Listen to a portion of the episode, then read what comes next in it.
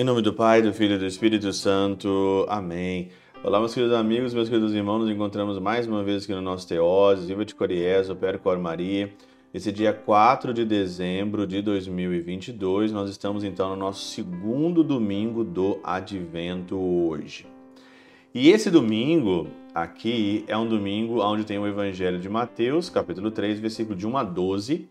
Um evangelho grande, maravilhoso, né, para você meditar aqui. Eu nem sei é, por onde começar a meditar esse evangelho de tantas coisas maravilhosas que tem aqui na Catena Áurea, que tem de pano de fundo para meditação. Dá para a gente passar aqui muito tempo meditando. Mas eu vou escolher aqui um pedaço só, um pedaço da perícope para aí aprofundar com vocês. O evangelho, o contexto do evangelho é aí é, João Batista pregando no deserto da Judéia. E ele diz ali, ó, convertei-vos, convertei-vos porque o reino dos céus está próximo. Conversão, ele prega conversão. E essa conversão está muito baseada no profeta Isaías, quando ele fala muito bem ali que ele é uma voz que grita no deserto, preparando o caminho do Senhor, preparando o caminho de Jesus, endireitando as suas veredas. Depois ele coloca o teu testemunho, o testemunho dele, né? Um homem que é, andava de roupas de camelo, né? Com peles de camelo, cinturão de couro aqui, torno, torno de rins, né? Comida, comia gafanhotos e, e, e mel silvestre. Ele pregava um batismo, mas Chegando aqui no versículo 7, é isso que eu queria adentrar aqui e aprofundar com vocês. Ele chama ali de um jeito até muito forte os judeus, né, que estavam vindo para se converter, eles chamam ali no versículo 7, ele fala lá, ó, quando viu muitos fariseus e saduceus, né, muitos fariseus e saduceus, vindo para o batismo, João disse-lhe, raça de víboras, raça de cobras venenosas, quem vos ensinou a fugir da ira que vai chegar? Produzir frutos que provem a vossa conversão. Produza frutos que provem a vossa conversão. E é isso que eu queria aprofundar com vocês aqui hoje. O pseudo Crisóstomo, né, no seu Opus Imperfectum Super Mateus, homilia número 3, ele diz o seguinte aqui, ó, com efeito, assim como o médico habilidoso, quando vê a cor do doente, intinge o retrato da doença, assim inteligiu os pensamentos perversos dos fariseus que vinham até si. Olha aí, por isso que aqui no versículo 7, João, ele vai, ele mete o dedo na ferida do fariseu e do saduceu. Por quê? Como um médico que sabe qualquer doença. Talvez, pois, pensasse consigo: vamos e confessamos nossos pecados isso não nos dará nenhum trabalho. Sejamos batizados e alcancemos o perdão dos pecados. Estúpidos. Por acaso, depois de feita a digestão da impureza, não é necessário tomar o remédio? Assim também faz-se necessário ao homem muita diligência após a confissão do batismo. Confissão e o batismo, diligência, reto proceder, conversão. Não é que você batizou ou está batizado não é que você veio para a comunhão, você que você confessou, tá bom, pronto, acabou. Não. Começa o trabalho de manter a confissão, continua o trabalho de manter o batismo após tudo isso. Após. Tomar o remédio diário, que é a vida de oração, que é a vida de santidade. Assim também faz necessário ao homem muita diligência após a confissão e o batismo, para que a ferida do pecado seja perfeitamente curada por isso ele diz raça de víboras.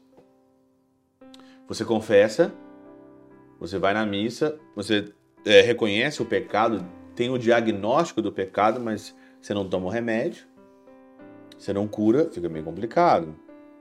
Pois a natureza das víboras é tal que, imediatamente depois de morderem um homem, elas correm até a água, a qual, se não encontram, se não encontram, morrem. Por essa razão, diz que estes eram raça de víboras, porque, cometendo pecados mortais, corriam em direção ao batismo, para que, como as naturezas das víboras, como as víboras, somente pela água escapasse do perigo da morte. Então, João aqui ele faz um paralelo, mas muito interessante dessa raça de víboras, né? A víbora ela corre para a água para não morrer.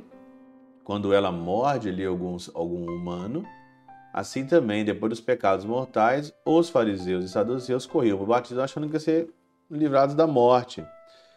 Corriam em direção ao batismo. Né? Do mesmo modo, a natureza das víboras é romper as vísceras de suas mães e assim nascerem, uma vez que os judeus, perseguindo incessantemente os profetas, corromperam a sua mãe e se, corromperam a sua, sua mãe a sinagoga.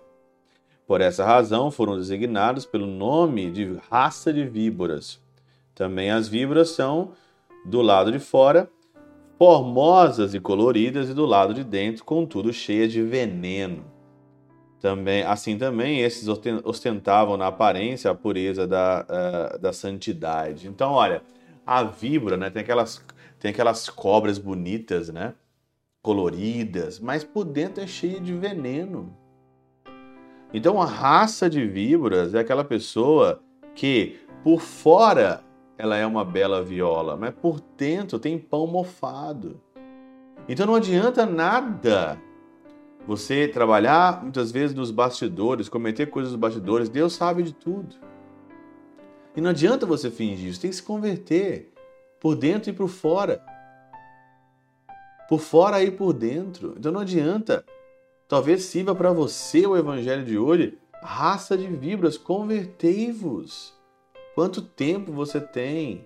Nós não sabemos, talvez pode ser o nosso último Natal, nosso último advento. Por isso que o Senhor pede conversão, conversão.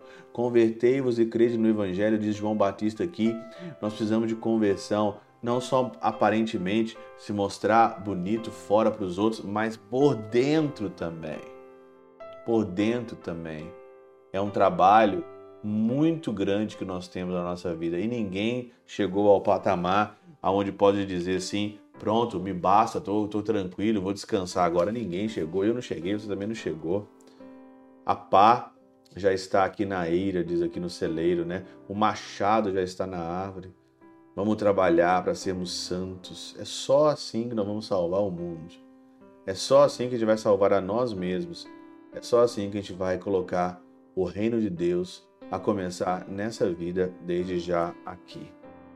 Pela intercessão de São Chabel de Mangluf, São Padre Pio de Peltrautina, Santa Teresinha do Menino Jesus e o Doce Coração de Maria, Deus Todo-Poderoso vos abençoe.